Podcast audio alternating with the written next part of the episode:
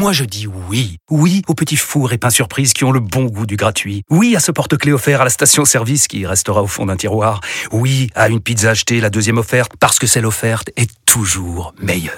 On préfère tous quand c'est gratuit. Chez Skoda, profitez de deux mois de loyer offert sur une sélection de modèles jusqu'au 31 mars. Portes ouvertes ce week-end.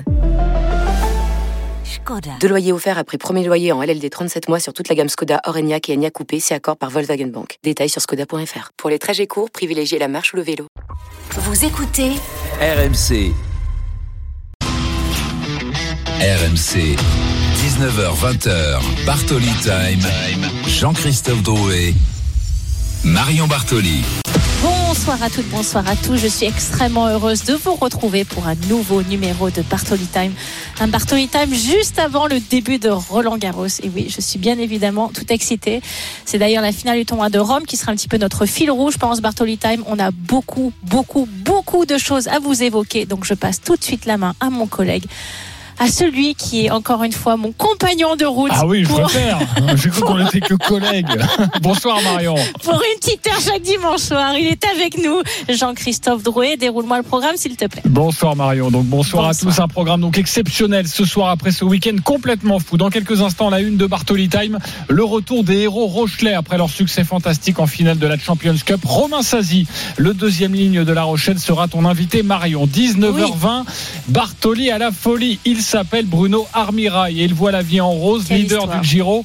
Une première pour un Français depuis 1999.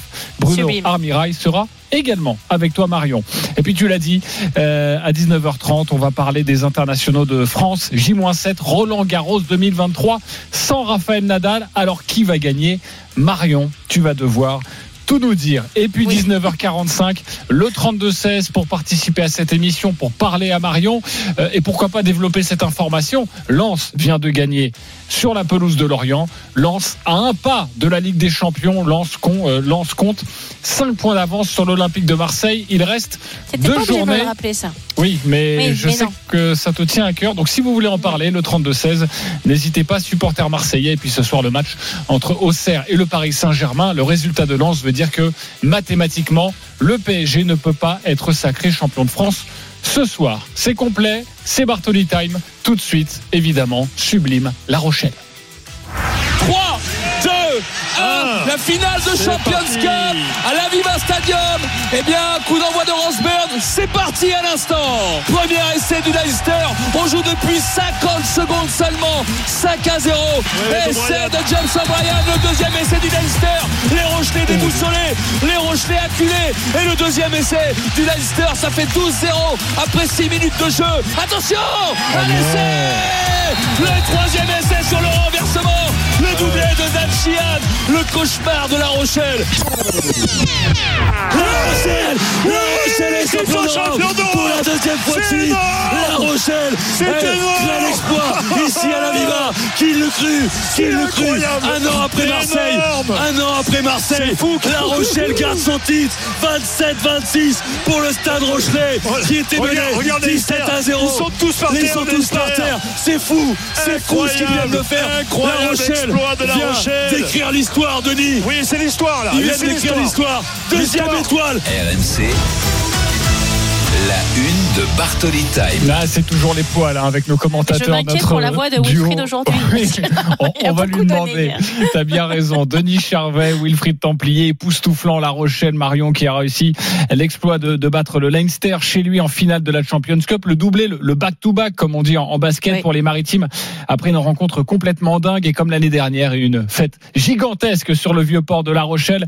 Marion Ça doit d'ailleurs. être la folie. Oh oui, on va retrouver. Oh oui. On est vers la fin, mais il reste forcément du monde. On retrouve notre envoyé spécial, Romain Asselin. Bonsoir, Romain. Salut JC, salut Marion. Alors, tu as Salut, assisté au, au retour des héros. Raconte-nous.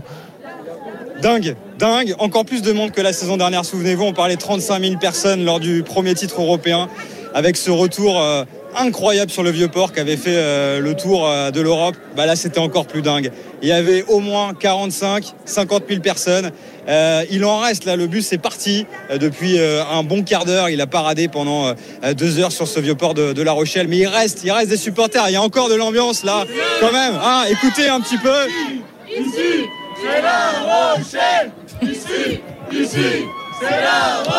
Je suis avec Laurent. Laurent, il avait un drapeau avec un drapeau de l'Irlande. Et O'Gara, il l'a vu, ce drapeau. Ah oui, oui. Bonsoir Marion, bonsoir à tous, euh, bonsoir RMC. Et euh, en fait, ouais, euh, mémorable cette journée, fait même cette, ce week-end, on peut dire, hein, parce que c'est un ma- ma- magnifique week-end de, la, de La Rochelle avec cette deuxième étoile. Et Ronan. Euh, bah, tout à l'heure, on m'a fait un petit signe du cœur et il me l'a envoyé euh, avec son, son doigt. Là, bah, c'est, gravé au fond de mon cœur et c'est magnifique.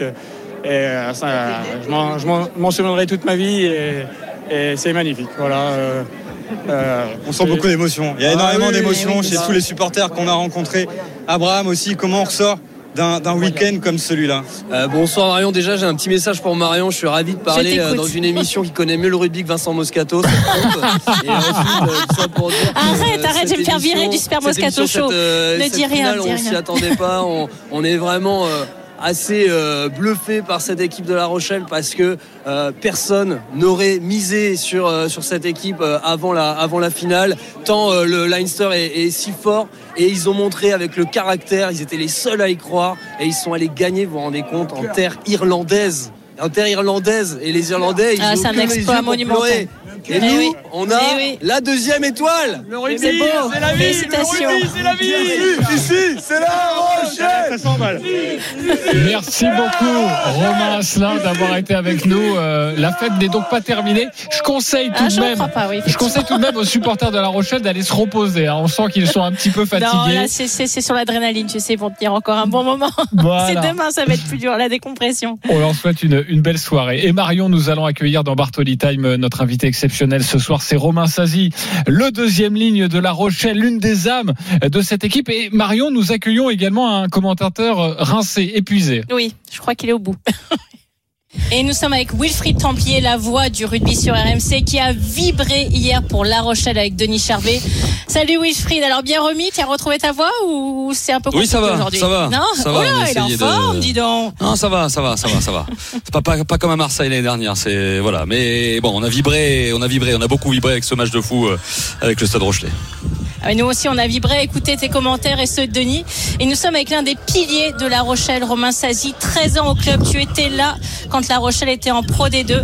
Hier, vous avez été gigantesque, insubmersible. Alors certainement tout de suite après l'exploit, c'était pas évident de le réaliser, mais là, un jour après, quelques heures après, est-ce que tu commences à réaliser ce que vous avez accompli? Bonjour tout le monde. Euh, ouais, forcément, on, retombe un peu de, de nuage. C'est vrai que le scénario est, euh, un peu fou, mais, euh, mais bizarrement, on a on n'a pas trop paniqué et, euh, et le caractère du groupe est, est ressorti sur le, sur le match. ouais. Peux-tu nous raconter, Romain, les heures qui ont suivi le match? Déjà, je pense que vous vous êtes posé dans un bar juste à côté de la Viva Stadium avec les familles, c'est ça?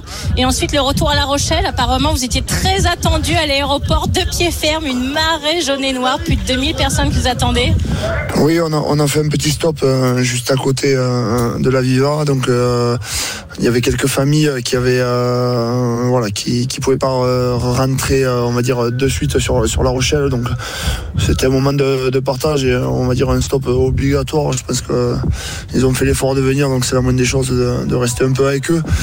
Et après, euh, voilà, sur le sur l'aéroport, c'est clair qu'on est arrivé. euh, alors je sais pas, je je vais pas être un, bon mathématicien, mais je dirais à peu près 1000, 1500 personnes peut-être.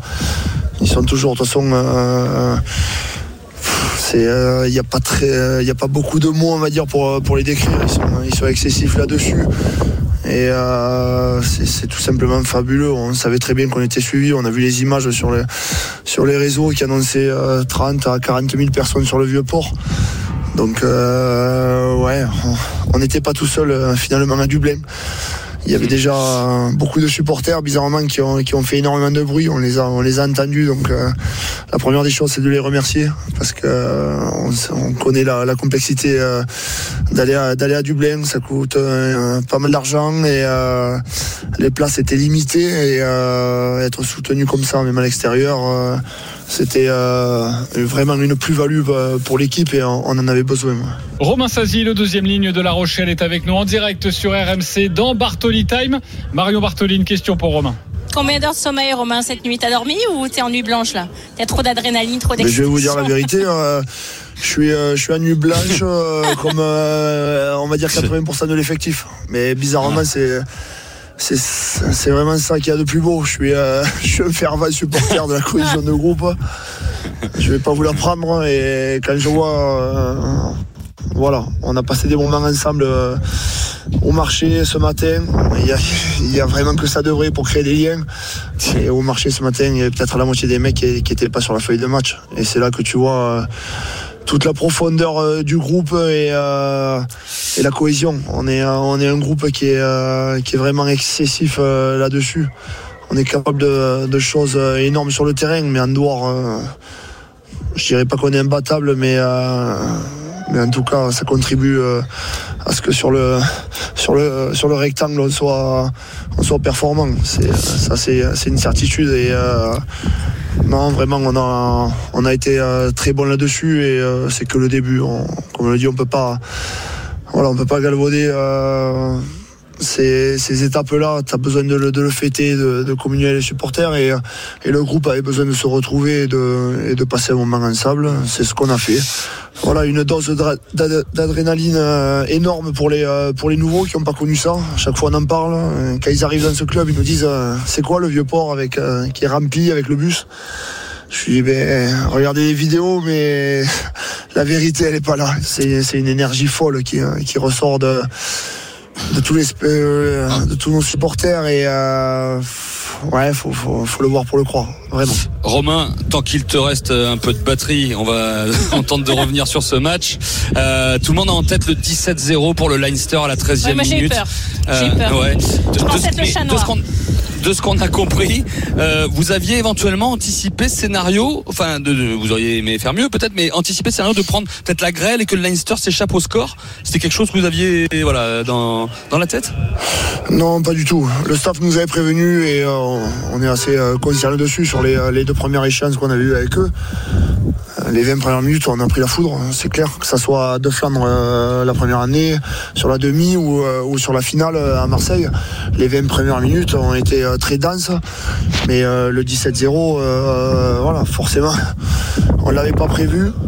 Mais ce qui est sûr, c'est que sous les poteaux, même sur le troisième essai, on s'est regardé, on a connecté rapidement, on a dit on va marquer, il n'y a pas de souci, c'est bon, on a loupé le début, ça va le faire et on remarque deux fois derrière et à la mi-temps euh, c'est bizarre mais il n'y a pas eu une, seconde de précipitation ou d'inquiétude. À la mi-temps euh, on savait, enfin on savait, c'est un peu bizarre ce que je vais vous dire, mais on, on avait vraiment euh, confiance en nous et on ils allaient lâcher tout simplement. Je pense que sur les, même sur la première mi-temps, on arrive à leur faire assez mal euh, sur les phases de conquête. Euh, je me rappelle de deux trois trucs. On leur, euh, voilà, je pense qu'on leur, leur prend de l'énergie énormément. Et à un moment donné, tu, le payes forcément. Donc ça, ça a tourné en notre faveur, même si on aurait préféré éviter ce, scénario de 17-0. Mais on, on va dire que ça rend la, la victoire encore plus belle, ça c'est clair. En tout cas, le caractère du groupe est, est vraiment ressorti là. La Rochelle qui continue de fêter ses héros, un exploit monumental de la part des Rochelais. Romain Sazi est avec nous dans Bartoli Time sur RMC. Marion, une question. Romain, l'essai de se tenir avant la mi-temps, c'est la bascule dans les têtes. Les vôtres essayent de Leinster? Ouais, tout à fait, on les sent. On les sent complètement différents euh, du début du match. On les sent euh, un peu amorphes, euh, pris euh, peut-être euh, physiquement et, un peu dans le dur. Et on, on sent qu'il y a, l'opportunité. Si tu crois pas là, euh, à 17-0, euh, forcément, c'est une finale.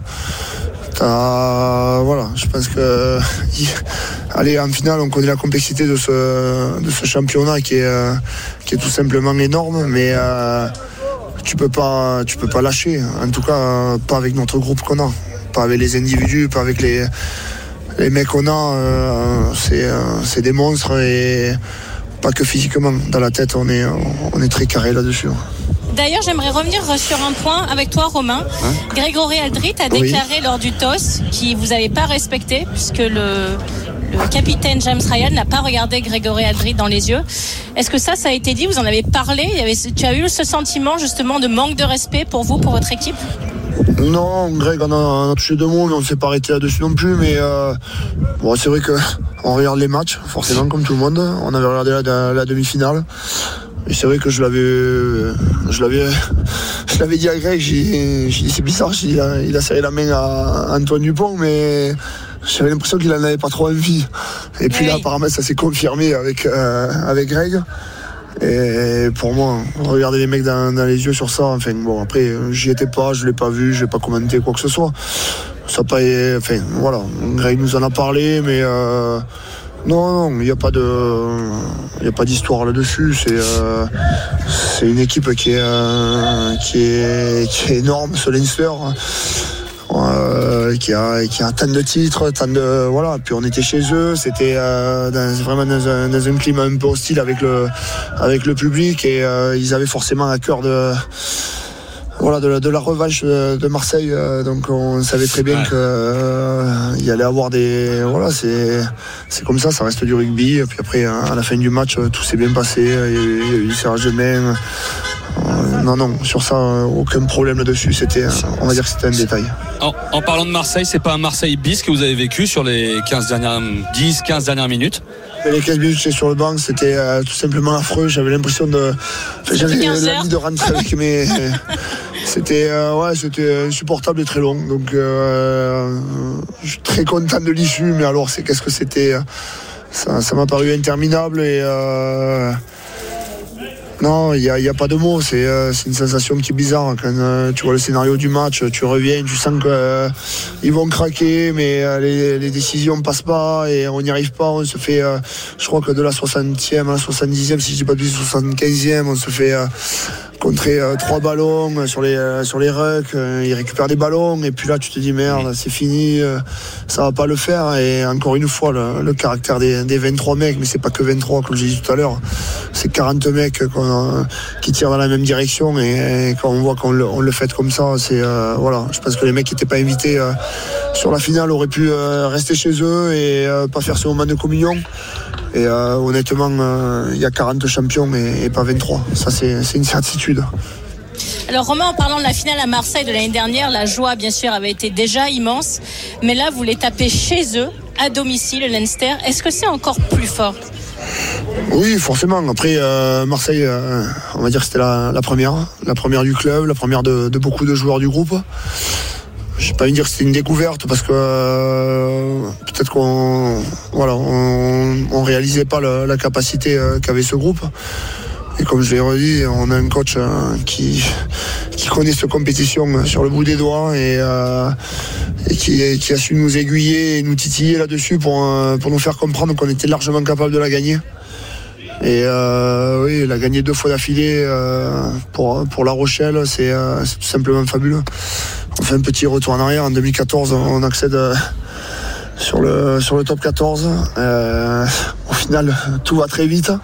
Il a gagné deux fois. Quand tu vois le palmarès euh, qui, a, qui a inscrit et gravé sur cette coupe, c'est euh, très flatteur. Mais je pense que la- l'humilité euh, du club euh, voilà, se, transfère sur le groupe. Et euh, quoi qu'il arrive, on, repartira avec le, le même appétit sur les, sur les saisons prochaines. Romain Sazi, l'un des héros de La Rochelle, est avec nous en direct sur RMC dans Bartoli Time. Wilfried Templier, une question pour Romain.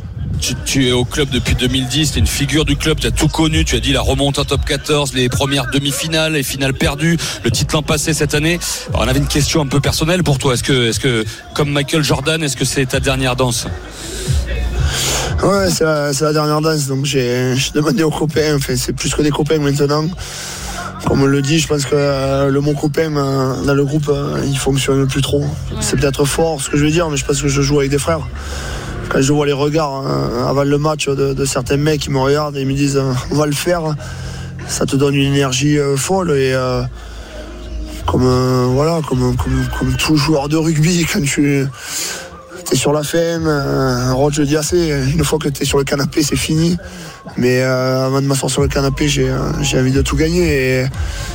C'est passé là, mais il y a une autre échéance qui arrive bientôt. Et forcément, euh, je vais demander très fort euh, à mon groupe de voilà d'y aller. Et puis, euh, comme on dit, euh, je pense que le, le- le club a, a jamais connu le bout de bois. Donc, on va, tout faire pour y aller, mais le chemin est long et on restera très humble là-dessus. C'est un championnat qui est complètement différent. On a ce demi qui est validé, mais ça va être deux matchs hyper, hyper durs, hyper denses, avec une, une demi-finale à Saint-Sébastien qui va être voilà on connaît la complexité, on a, eu les échecs par le passé, mais euh, voilà, ça serait bien que maintenant on, fasse découvrir à nos supporters euh, cette sensation euh, de morceau de bois.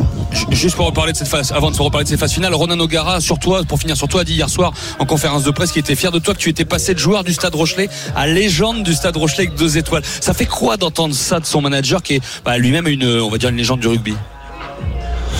Ouais, la légende, c'est déjà lui. C'est vrai que venant de lui, euh, c'est bizarre, hein, des fois on en parle, mais bon, je suis loin d'être un grand joueur de rugby, mais tout ce que je fais, je le fais à fond. Mais voilà, c'est euh, humainement d'entendre ça, forcément, tu es, euh, très reconnaissant et c'est fabuleux. Mais je pense que c'est voilà, le, groupe qui, veut ça et, et on est très content alors pour finir, il y, a, deux ans, vous avez regardé les Toulousains et ça vous a beaucoup nourri, hein, lever les, les deux trophées devant vous. Alors tout le monde, enfin les, les, observateurs du moins, imaginent une nouvelle finale face à eux. Tu vas jamais me dire, euh, me parler de finale avant la ah demi, évidemment.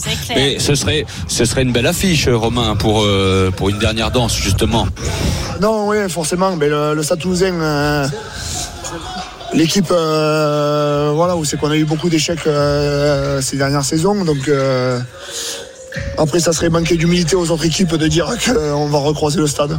Je pense que le classement est fait sur 1 et 2. Euh, il reste euh, deux demi-finales qui vont être très disputées avec des équipes euh, qui vont tout donner. Donc on va prendre la demi-finale en premier et on verra le reste par la suite. Merci, encore Romain. Merci d'avoir accepté notre invitation. Gentil. Et puis je, te trouve très très bon malgré que tu es en nuit blanche. Donc félicitations pour ta diction et ton expression. ça va, Je, je, gère, je gère. Je suis, tu bluffes. Je, je, oui, c'est la fête. Là c'est la fête. Tout a commencé je dois, gérer un peu les copains. Encore une fois, félicitations encore. Bravo. Merci, c'est gentil. merci, bonne soirée. Merci extraordinaire euh, La Rochelle, Romain Sazi avec nous, avec Marion Bartoli et Wilfried Templier. Merci une nouvelle fois à Wilfried. Euh, en direct actuellement, euh, ça vient de se terminer à Rome. Ça a été assez expéditif entre Dani Medvedev et, euh, et Rune Eric Salio. 7-5, 7-5 pour Danil Medvedev qui remporte un petit peu à la surprise générale son premier Masters 1000 sur terre battue, mais son cinquième tour de l'année. Donc il confirme qu'il est vraiment le numéro un à la race. Et donc c'est officiel, il sera tout en bas du tableau de Roland Jeudi lors du tirage au sort, tête de série numéro 2. Et on saura jeudi si Novak Djokovic sera dans sa moitié ou dans la moitié haute avec Alcaraz, car c'est la conséquence aussi, le, dommage collatéral de ce succès ici au Foro Italico de Danil Medvedev. merci beaucoup Eric Salio, ça, ça fait du bien j'imagine de, remporter un tournoi aussi prestigieux une semaine de Roland Marion. Mais en fait, c'est ce qu'a dit Eric. On l'attendait pas du tout parce que quand même les les stats de Dani Medvedev sur terre battue les années précédentes étaient étaient quasi catastrophiques. Avant l'année dernière où il arrivait à gagner des matchs à Roland Garros, il n'avait pas gagné un seul match à Roland Garros. Il le déclarait d'ailleurs lui-même à chaque fois que la saison terre battue commençait, il attendait qu'une chose, que ça se termine et pour passer sur gazon. Donc là, vraiment d'arriver à voir Dani Medvedev aussi performant, aller taper des gros joueurs sur terre battue. Et bah, Stefanos Tsitsipas qui est finaliste à Roland Garros, qui est vraiment quelqu'un qui peut prétendre au titre Port d'Auteuil, surtout si Rafael Nadal n'est pas là. Donc d'arriver à battre ce genre de joueur, Holger Rune également très en forme, qui arrive à battre Novak Djokovic, qui a fait finale du Masters de Monte Carlo. Donc il a de vraies références et ça c'est une réelle nouveauté cette année.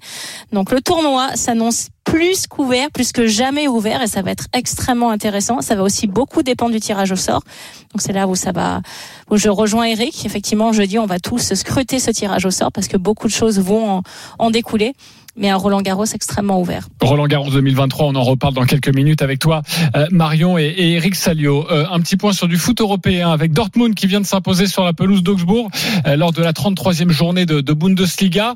et c'est une très belle opération, Johan Bredov, réalisée par Dortmund. Ouais, salut JC, salut Marion. 3-0, victoire du Borussia Dortmund, doublé de Sébastien Aller. Le but dans le temps additionnel de Julian Brandt et la très bonne opération parce que le Borussia prend la tête de la Bundesliga avec deux points d'avance sur le Bayern défait hier hier sur la pelouse du RB Leipzig.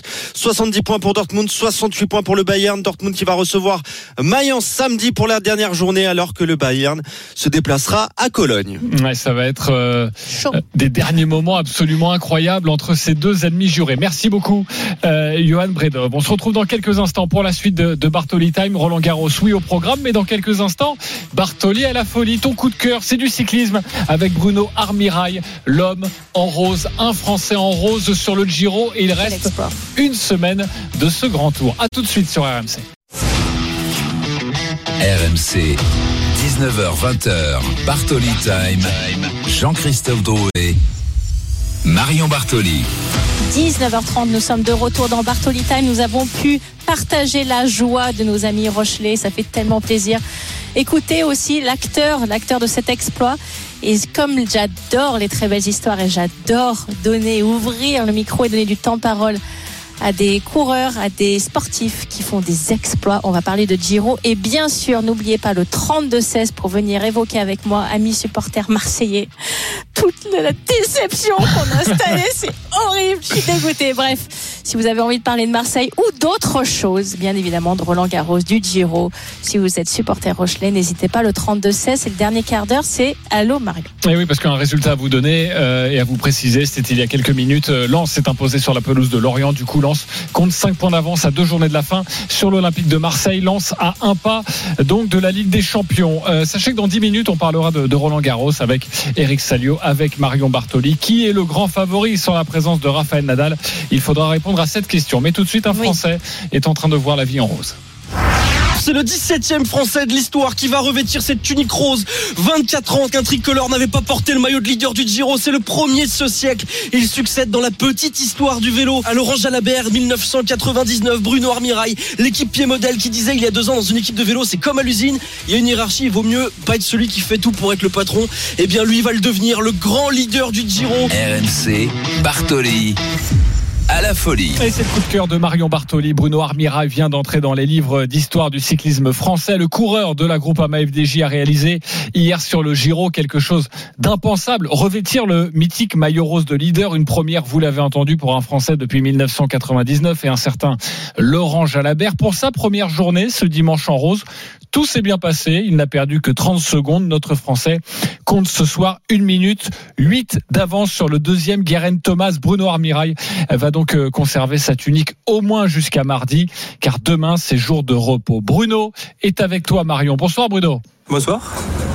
Bonsoir Bruno. Alors euh, vraiment, je te remercie d'avoir accepté mon invitation parce que quand j'ai découvert ton histoire hier, c'est vrai que je pense que tu m'en voudras pas. Je t'ai découvert beaucoup hier, je pense comme énormément de Français parce que tu étais un petit peu l'équipier modèle, le coureur dans l'ombre, mais finalement tous les sacrifices et tout ce que tu as fait depuis des années a été récompensé par cette magnifique tunique rose que tu euh, que tu arbores, ce maillot rose. Donc j'aimerais savoir Qu'est-ce que ça t'a fait d'abord de le revêtir hier et puis surtout de le porter toute cette course aujourd'hui, de l'avoir sur tes épaules? Ben, comme vous avez dit, vous n'êtes pas les seuls du coup à m'avoir découvert. Euh, j'ai eu ça déjà ben, du coup au départ. Aussi, il y a des personnes qui m'ont dit euh, qui, ont découvert mon, mon, passé, on va dire. Donc euh, voilà, ça, ça, fait plaisir. Du coup, il y a des personnes qui commencent à me connaître. Et après, ben, pour cette journée du coup en rose, c'était une journée exceptionnelle. voilà, j'étais loin d'imaginer ça au début du Giro, donc voilà, pour un équipier, euh, pour un équipier comme moi, c'est quelque chose de, de, mythique, d'exceptionnel. Je pense que dans une carrière, il y a, très peu de chances. Euh, très peu de chances que ça se reproduise. Donc euh, voilà, j'ai profité à fond de cette journée. Et l'équipe, ils ont fait un travail formidable pour garder le maillot ce soir et donc la journée de repos et, et partir mardi avec ce maillot rose sur les épaules. Ce soir, Bruno, tu as 1 minute 08 d'avance sur Guerin Thomas, tu as 1 minute 10 d'avance sur Primoz Roglic. Est-ce que c'est comme un rêve qui se réalise pour toi? Euh, un rêve, oui, d'avoir le maillot rose, c'est sûr. Après, il faut être réaliste que, que je, vais, je sais que je vais le perdre. Euh, je, vais perdre le maillot, euh, j'espère, le plus tard possible, mais non, mais tu vas le garder, c'est positif. oui, oui, bah, euh, oui j'ai espoir. Après, voilà, il faut, faut, être réaliste. Mardi, mardi, ça va être une arrivée au sommet. On est en troisième semaine de grand tour. Il y a beaucoup de fatigue et les leaders, ils vont commencer à, à s'attaquer, à faire la guerre. Primoz Roglic, Jao, Jao Almeida, voilà, Guerin Thomas. Donc voilà, c'est sûr que si mardi soir je peux être encore en rose, ça serait là, ça serait vraiment magnifique. Mais bon, on verra. Déjà profiter de la journée de repos demain, bien récupérer, parce qu'il y a énormément de fatigue. Et après, ben, on, verra bien. C'est l'homme du week-end. Bruno Armirail est avec nous en direct sur RMC dans Bartoli Time. Bruno, euh, bon, tu as un peu répondu à la question, mais tout de même, dans cette position, à moins d'une semaine de, l'arrivée, est-ce qu'on se laisse, même si ça reste du rêve, est-ce qu'on se laisse à rêver de le garder quand même jusqu'au bout ou pas du tout On sait que c'est impossible? Euh, oh bah, ça serait un rêve de, de le garder, oui. C'est, ouais, ça serait. Non, c'est, c'est quasiment impossible, franchement. Faut, faut être réaliste. Je suis qu'un équipier. Je n'ai pas les jambes pour être un leader. Je suis pas, la capacité d'être, euh, d'être un pur leader, euh, un pur grimpeur. Voilà. Je sais que je vais perdre du temps mardi, je vais reperdre du temps jeudi, vendredi. C'est tellement dur que ouais, ça serait, ça serait tellement magnifique, mais non, il faut. Voilà, après, pourquoi pas un top 10, top 15 euh, à l'arrivée à Rome mais euh, ouais, de garder le maillot, euh, déjà, si, si, je peux l'avoir mardi soir, ça serait, déjà exceptionnel. Donc voilà. Comment ça s'est passé avec les, coéquipiers, avec le leader Thibaut Pinot samedi soir, avec cette tunique rose euh, J'imagine que ça devait être une, sacrée fête au sein de l'équipe, même s'il reste un tour, euh, une semaine de, grand tour. Ça s'est passé comment? Euh, bah, ça s'est passé que bah, du coup je suis arrivé un peu tard à l'hôtel parce qu'avec toutes les interviews, avec tout ce qu'il y a, voilà, à l'heure que je, vous parle je suis encore, je suis encore voilà, en, train de faire des, interviews, de faire plein de choses. Donc euh, du coup, je suis arrivé assez tard et après, ben, on a profité. Euh, je les ai remerciés. Et voilà, on a, bu un petit coup ensemble et euh, après, on était fixé sur aujourd'hui aussi. Il fallait pas, fallait pas se désunir c'est beau d'avoir un maillot rose, mais il faut faut garder les pieds sur terre et, voilà, il faut, faut pas s'enflammer parce que si on s'enflamme, ben, du coup, on passe une mauvaise nuit et, la journée d'aujourd'hui était très difficile. Donc voilà, fallait pas voilà, il fallait vraiment rester euh, les pieds sur terre pour. Euh, faut profiter, mais bon, je profiterai peut-être plus ce soir et demain que, que j'ai profité hier soir, parce qu'aujourd'hui il fallait être euh, au top pour garder ce maillot. Bruno, on a eu la chance d'avoir Marc Madio, que tu connais bien, euh, ce matin dans les grandes gueules, qui a effectivement toujours euh, un œil très avisé et qui nous évoquait le fait que sur un grand tour comme ça, il faut être vraiment en vase clos et la tête dans le sac pendant trois semaines consécutives. Est-ce que cette surexposition médiatique très brutale et soudaine euh, te gêne un petit peu ou au contraire tu t'en sers comme un, comme un moteur, l'adrénaline et te permet d'un petit peu oublier la fatigue parce que ça a été des conditions dantesques depuis le début de ce Giro et tu t'en sers comme un tremplin? Euh, vraiment, je suis, je vais être franc, euh, franchement, je suis, je suis pas du tout à l'aise avec tout ça. Hein. C'est, c'est pas du tout mon rôle d'habitude. C'est, j'ai, vraiment jamais connu euh, d'être à la lumière comme ça, donc c'est quelque chose que que, que je, je connaissais pas et moi, ça fait plaisir, hein, voilà, mais je suis pas le plus à l'aise avec euh, toutes les interviews, avec euh, tous les médias. Je suis quand même quelqu'un d'assez réservé, on va dire. Donc euh, voilà, il faut. Après, ça fait toujours plaisir. Hein, voilà. C'est vrai que ce Giro a été compliqué depuis le début.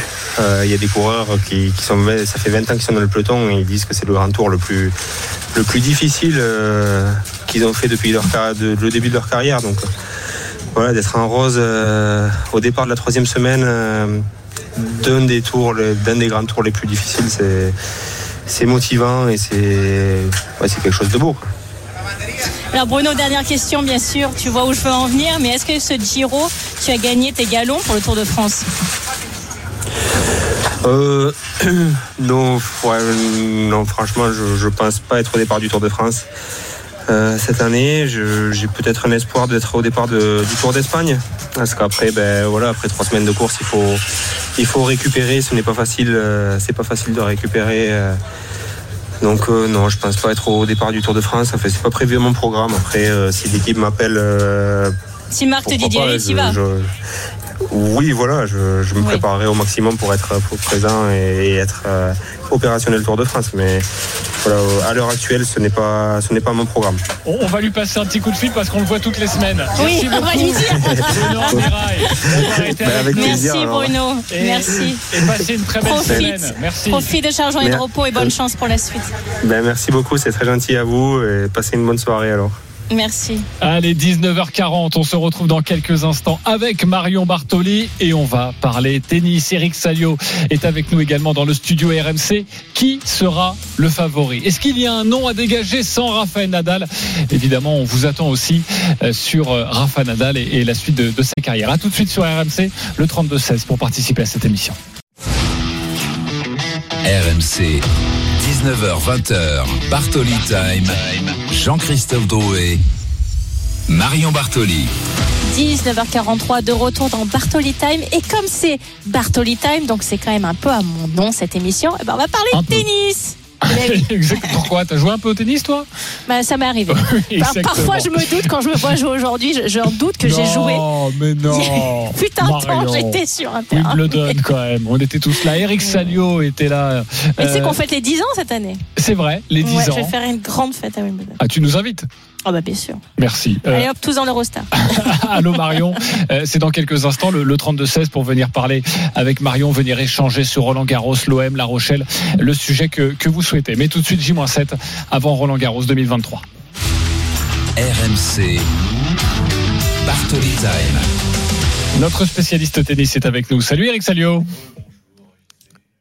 Avec le micro, Eric. Le micro, mais si pourtant il est allumé. Il y a un problème avec le micro. euh, ce matin, j'ai eu un problème de micro, mais là, c'est bon, c'est reparti. Bah écoute, tout va bon. bien, c'est parfait. C'est pas moi, c'était pas moi. Là. Euh, on va parler forcément de Raphaël Nadal, ça a été euh, l'information de la semaine en, en tennis, mais l'information du week-end, on l'a développée il y a quelques instants, c'est la victoire de Danil Medvedev au Masters 1000 de, de Rome. C'est vrai que celle-là, on l'attendait pas.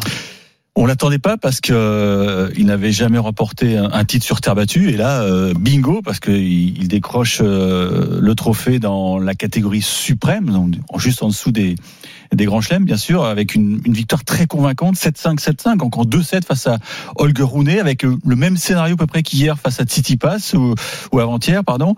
Euh, c'est un garçon qui mentalement euh, est très dur à battre et, Holger Rune s'est cassé les dents.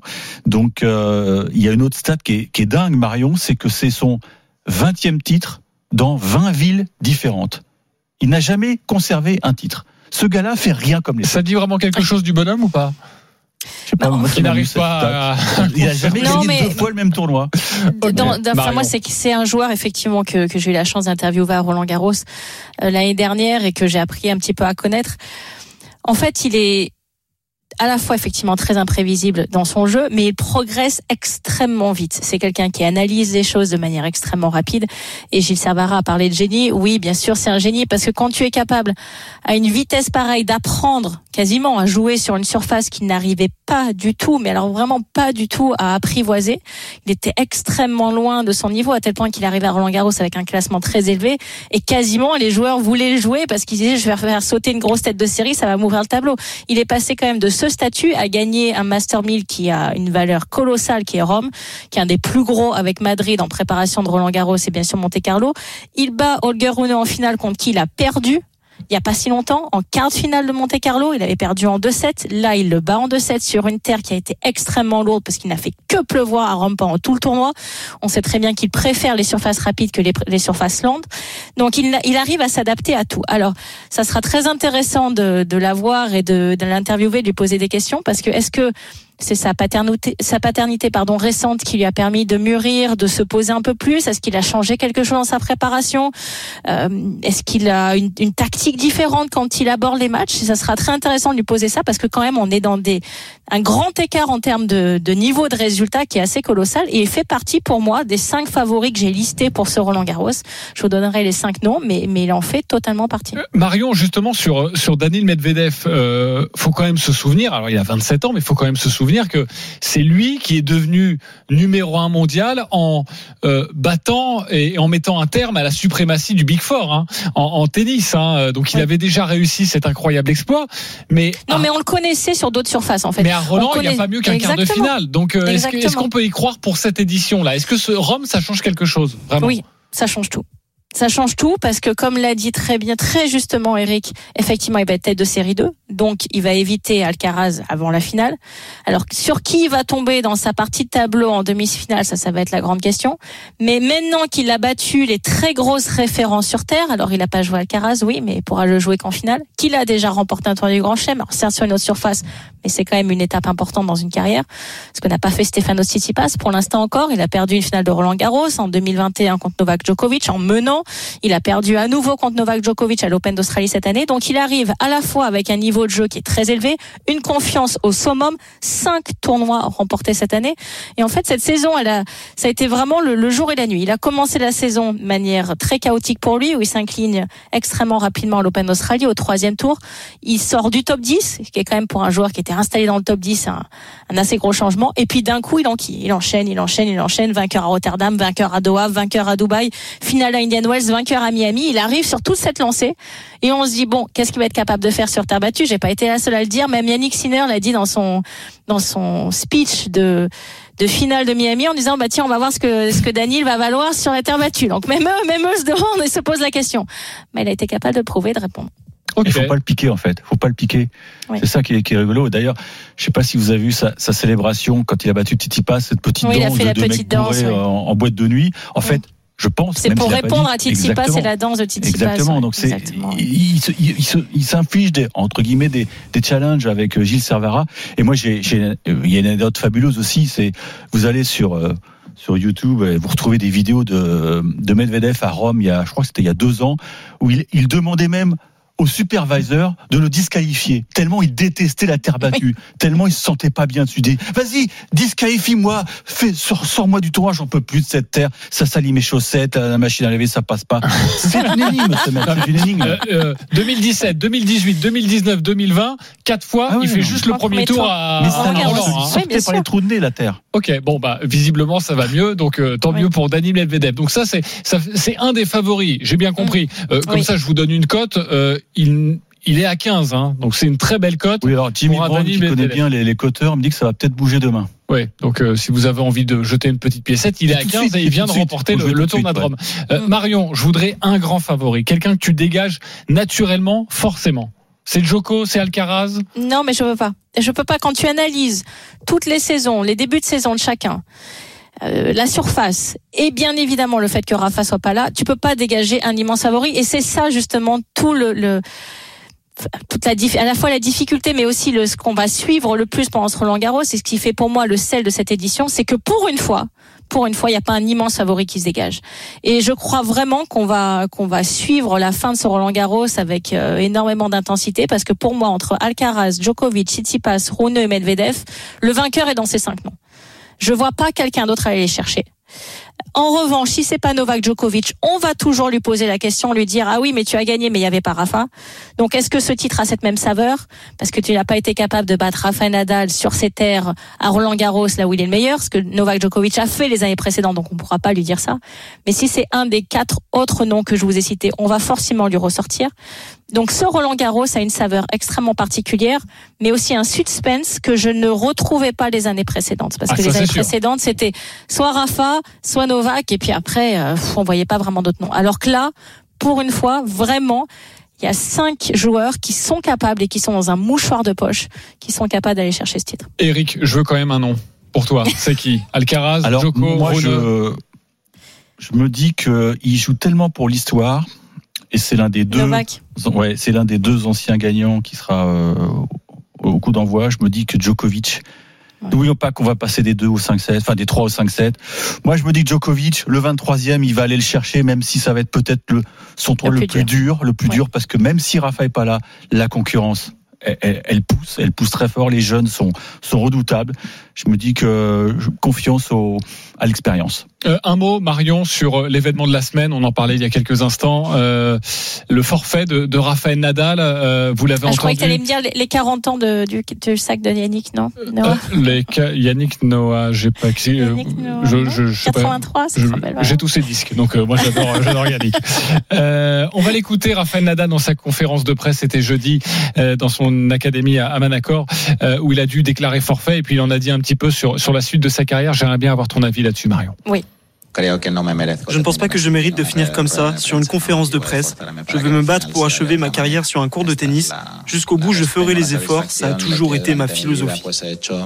Et il vise Roland Garros 2024 et, et, les Jeux Olympiques également à Roland Garros sur la terre battue euh, pour les Jeux de, de, de, Paris. Forcément, Marion, Nadal ne peut pas nous quitter comme ça. Forcément, il rejouera. En tout cas, moi, c'est la, théorie effectivement que j'ai pour avoir eu la chance de, partager de nombreuses années sur le circuit lorsque je jouais, de le voir euh, dans des euh, à l'entraînement, de le voir euh, autrement que sur un match et donc de, comprendre un petit peu comment il se comporte. Je pense que effectivement, il a mis son corps à très rude épreuve pendant de nombreuses années que là, il a besoin de faire une pause pour arriver à se soigner correctement parce qu'il a voulu à marche forcer un petit peu et certainement en accélérer, vouloir absolument revenir pour ce Roland Garros. Là, il va pouvoir vraiment prendre une plus longue pause. Il faut qu'il arrive à, gérer ce pied aussi parce qu'il n'y a pas que cette dernière blessure à la hanche, il y a ce pied, ce pied pardon, et une blessure qui est récurrente. Mais moi, je crois fortement la théorie du fait qu'il va reprendre l'année prochaine au mois de février sur terre battue, comme l'a fait Carlos Alcaraz cette année, qui a raté l'Open d'Australie pour une autre blessure et qui est reparti sur terre battue avec la la tournée sud-américaine. Je pense qu'il va commencer par ça. Bien sûr, sauter la, tournée aux États-Unis, qui est sur dur, qui est beaucoup trop traumatique pour lui, et arriver sur la terre battue avec quelques points de repère, et puis tout donner pour un dernier Roland Garros et, et un dernier JO. Mais pour l'amour du pour l'amour du sport, pour euh, l'amour de ce joueur et surtout le respect immense que j'ai pour lui pour tout ce qu'il a accompli, je trouve comme il l'a dit qu'effectivement il mérite une dernière danse, il mérite ce moment où il va choisir sa sortie quel que soit le résultat, une victoire ou une défaite. On peut pas lui demander forcément de regagner, mais simplement d'avoir le plaisir et l'honneur de le revoir sur ce cours qu'il l'a qu'il l'a fait. Il a quand même une statue, euh, une, une, statue immense à l'entrée du stade de Roland Garros. Pour les auditeurs qui nous écoutent, qui ont peut-être pas eu la chance de se rendre un jour à Roland Garros, c'est inédit d'avoir un joueur encore en activité qui a une statue devant un stade de tennis. Euh, ça a été fait, avoir des statues, effectivement, c'est fait même à Wimbledon, mais les joueurs ont arrêté leur carrière. Ouais. Là, c'est un joueur qui est en activité. Donc, c'est pour montrer à quel point le destin de Rafael Nadal est totalement intimement lié à celui de, de Roland Garros et les deux noms sont indissociables. Donc, pour moi, pour, pour tout ça et pour tout ce qu'il a réalisé sur ce cours si particulier pour lui, j'ai envie de le revoir effectivement et on espère revoir euh, notre ami Rafael Nadal, ce champion euh, qu'il est sur la terre battue euh, parisienne. et on reparlera forcément la semaine prochaine de Roland Garros qui va donc débuter. Eric Salio sera là tous les jours pour nous compter les exploits des, des différents joueurs. On l'espère des Français. Et puis, Merci bah, beaucoup. les filles aussi. Eric même. Salio, évidemment, les Oui. Françaises. On en reparlera un petit peu plus tard, ma chère Marion, car on nous appelle à la baie des Champs. la 36e journée de Ligue 1 en clôture ce soir au CRPG. Jeannot Séguier, bonsoir. La composition des deux équipes. Salut, Bonsoir. JC, salut Marion. Euh, composition des deux équipes, effectivement, avec euh, un doute. À Auxerre, euh, Nyang serait-il titulaire? Eh bien non, c'est Sinayoko qui va être titulaire. Une interrogation à Paris. Verratti, avec sa contusion au genou gauche, sera-t-il titulaire? La réponse est oui. Voilà pour les choix de Christophe Pellissier et de Christophe Galtier. Radou dans les buts. Isaac Touré, Choubal, Raveloson pour la défense d'Auxerre. Mensa à gauche, Zedatka à droite. Milieu de terrain, Ayn, Birama Touré avec Massingo. Et donc Dacosta et Sinayoko pour le secteur offensif pour le Paris Saint-Germain. Donnarumma dans les buts. Marquinhos, Sergio Ramos, Danilo. Ça ne bouge pas au niveau de la défense à 3. Zahir Emery sur le côté droit. Hakimi est suspendu. Bernat côté gauche. Milieu de terrain, Verratti, Ruiz. Et au niveau de l'attaque, Messi, Bappé avec Ekitike. Troisième titularisation pour l'ancien attaquant et buteur du stade de Reims. C'est comme Lens a gagné. Officiellement, Paris ne sera pas champion ce soir. Exactement, c'est l'une des informations de la soirée. Et on te retrouve, Jeannot, dans quelques instants dans l'Afterlive avec Thibaut Giangrande. Oui, Lens a gagné sur la pelouse de Lorient. Euh, Donc euh, voilà, Marseille compte 5 points de retard sur Lens et il reste deux journées. Euh, Ça risque d'être très compliqué pour nos amis marseillais. Dans une semaine, c'est Roland Garros, mais sachez que Marion Bartoli, il y aura Bartoli Time. Un peu sans Marion, même si elle sera Oui. là, qu'elle nous donnera oui, des nouvelles. Il y aura des interviews absolument incroyables. Mais mon gré, Marion ne sera promets. pas en direct avec nous, mais tu ne seras pas loin Mais dans oui. nos cœurs, mais aussi un petit peu à, à l'antenne, ma chère Marion. En tout cas, ça a été un plaisir euh, d'être avec toi une nouvelle fois aujourd'hui. Plaisir partagé, mon JC. Bien évidemment, effectivement, Roland Garros va commencer, mais je serai avec vous d'une manière ou d'une autre. Ça a été encore une fois un plaisir de partager cette heure avec vous. On a, ça a été dense, ça a été intense. On a essayé de vous faire vivre du mieux possible tout ce week-end de sport. Bravo à La Rochelle, bravo à notre Français qui a ce maillot rose au Giro. Et je vous souhaite une excellente semaine et je vous retrouve après Roland Garros. Au revoir. Salut. RMC, 19h20h. Bartoli Time.